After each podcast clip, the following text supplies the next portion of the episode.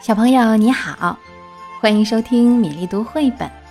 今天是山西省太原市徐明浩小朋友的生日，今天的故事《弗洛格玩音乐椅游戏》送给你，希望你健康快乐成长。今天弗洛格要和朋友们去野餐，他和老鼠在小鸭家准备野餐用的东西。小鸭喜欢喝的柠檬水，老鼠爱吃的葡萄。当然，少不了弗洛格和小熊最喜欢的甜点。全都装好了吗？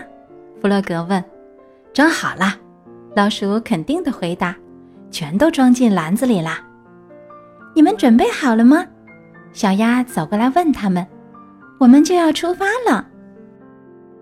看，还有饼干没有装进去。小熊大声提醒道。你真细心，小猪说。你可以拿一块饼干吃，这是奖给你的。我把其余的装到篮子里。去野餐可不能没有饼干呐！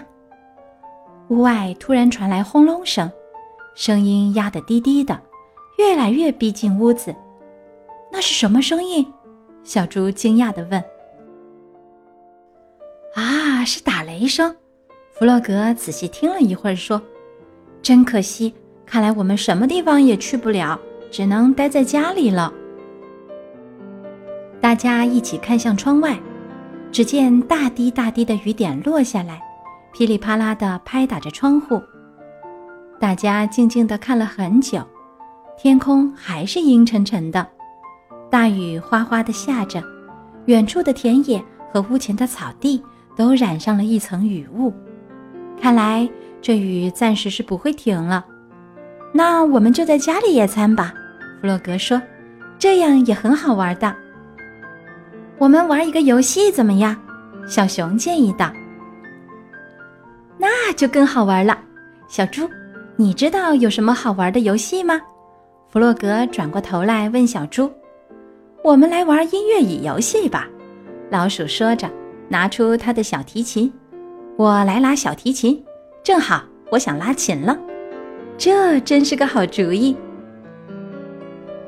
好啊，就这个，这可是我最拿手的游戏，每次玩这个都是我赢。小鸭高兴地大叫道：“这个游戏怎么玩啊？我没有玩过。”小熊小声地问。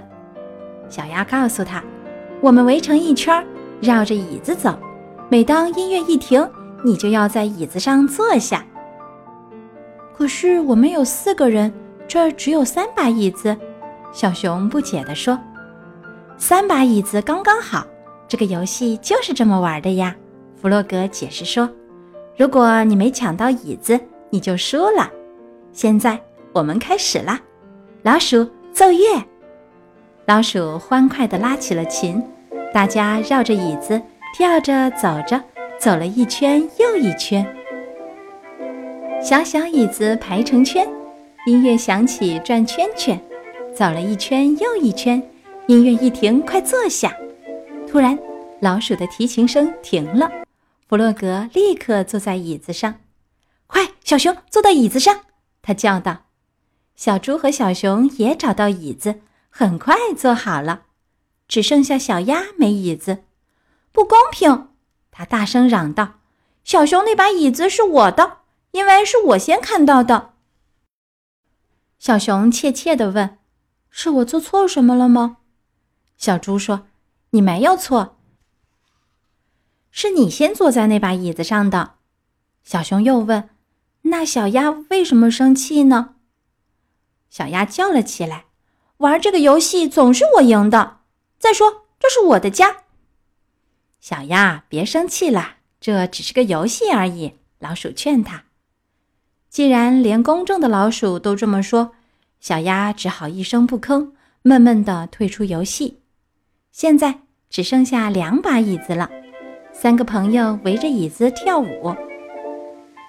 小小椅子排成圈，音乐响起转圈圈，走了一圈又一圈。音乐一停，快坐下。小猪和弗洛格唱着跳着，然后把小熊举得高高的。音乐声停下来了，小猪和小熊赶紧在椅子上坐下来。弗洛格慢了一拍。已经没有空着的椅子了。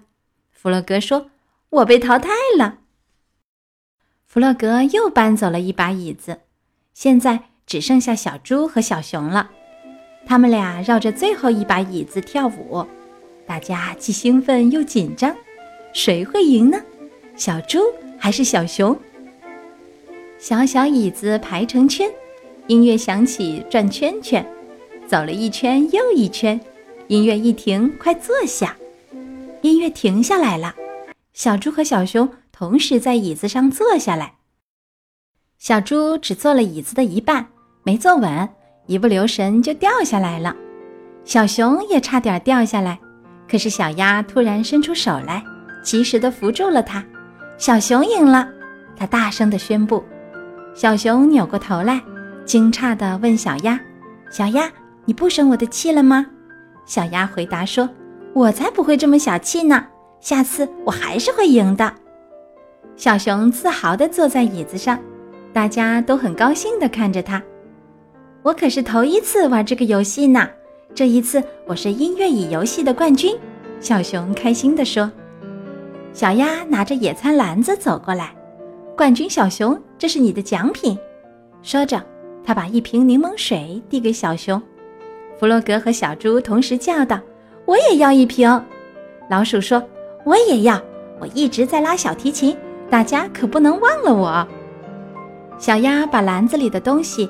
全都拿出来摆在桌上，大家高高兴兴地开始野餐。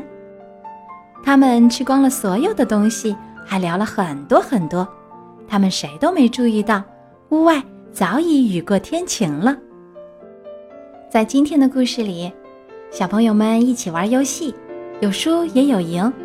其实不只是在游戏里，生活中也会有各种各样的竞争。当我们失败了，我们要坦然接受，大度而且微笑的面对别人的成功，总结失败的原因，相信自己的能力，在下一次的竞争中有更好的表现。实际上，参与本身就是一种快乐。弗洛格玩音乐椅游戏这个故事讲完了，希望徐明浩小朋友喜欢。接下来我们读一首唐朝妙世子的诗歌《赋新月》。妙世子这个名字，意思是一个姓妙的人家的小孩子。这首诗就是小朋友写的诗，但很有意味，于是就流传下来了。